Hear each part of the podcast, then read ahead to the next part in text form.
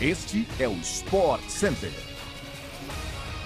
Bom dia, fã do esporte! Chegamos com mais um podcast do Sport Center que vai ao ar de segunda a sexta-feira, às 6 horas da manhã, além de uma edição extra às sextas à tarde. Eu sou Mariana Spinelli e não se esqueça de seguir o nosso programa no seu tocador preferido de podcasts. O Sport Center também chega diariamente na TV ao vivo pela ESPN no Star Plus. Hoje são quatro edições, 11 horas da manhã que eu apresento, 4 da tarde, 8 e meia da noite e 11 da noite sobe o som.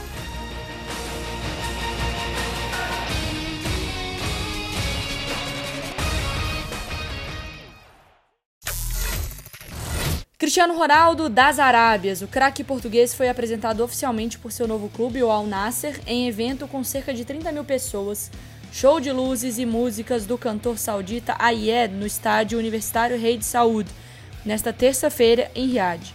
Em rápidas declarações à imprensa, o ex-Real Madrid e Manchester United disse por que quis deixar o futebol europeu.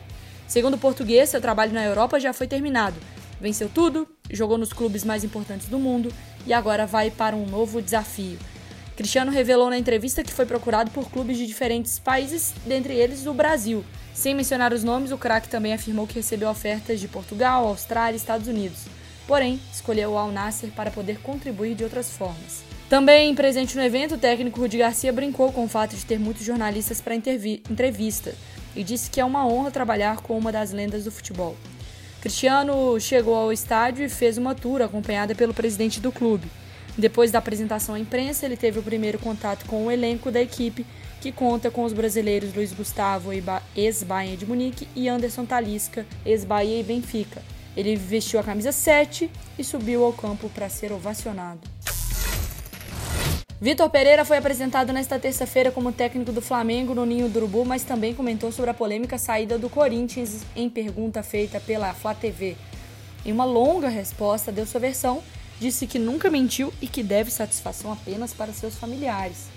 Ao longo da resposta de oito minutos, Vitor Pereira não citou em momento algum o nome do Corinthians. Ao fim da explicação do treinador, a assessoria de imprensa do Flamengo proibiu perguntas sobre a saída dele do timão.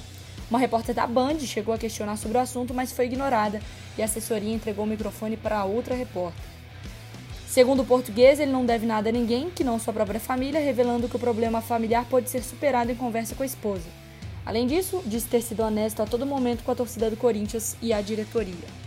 Um dia após o anúncio de Vitor Pereira no Flamengo, o presidente do Corinthians, o Duílio Monteiro Alves, tinha falado que considerava uma traição. O treinador disse internamente à diretoria do Corinthians que seu arrependimento para renovar com a situação era uma situação familiar que envolvia a saúde da sogra, que, em suas palavras, lamentava muito por não poder ficar. Nesta terça, dando sequência à 19 rodada da Premier League, o Manchester United recebeu Bournemouth em Old Trafford. Na briga por vaga na Champions, os comandados de Eric Ten Hag venceram por 3 a 0. Os Red Devils tinham o domínio completo da partida até que aos 22 minutos, uma bela falta cobrada pelo Eriksen.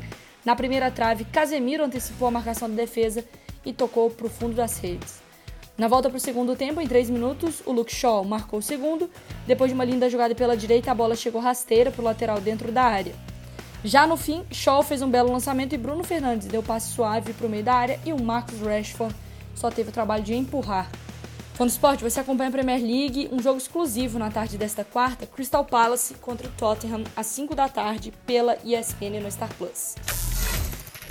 Chegamos ao fim de mais um podcast. Voltamos nesta quinta-feira no seu agregador preferido. Um beijo, se cuidem.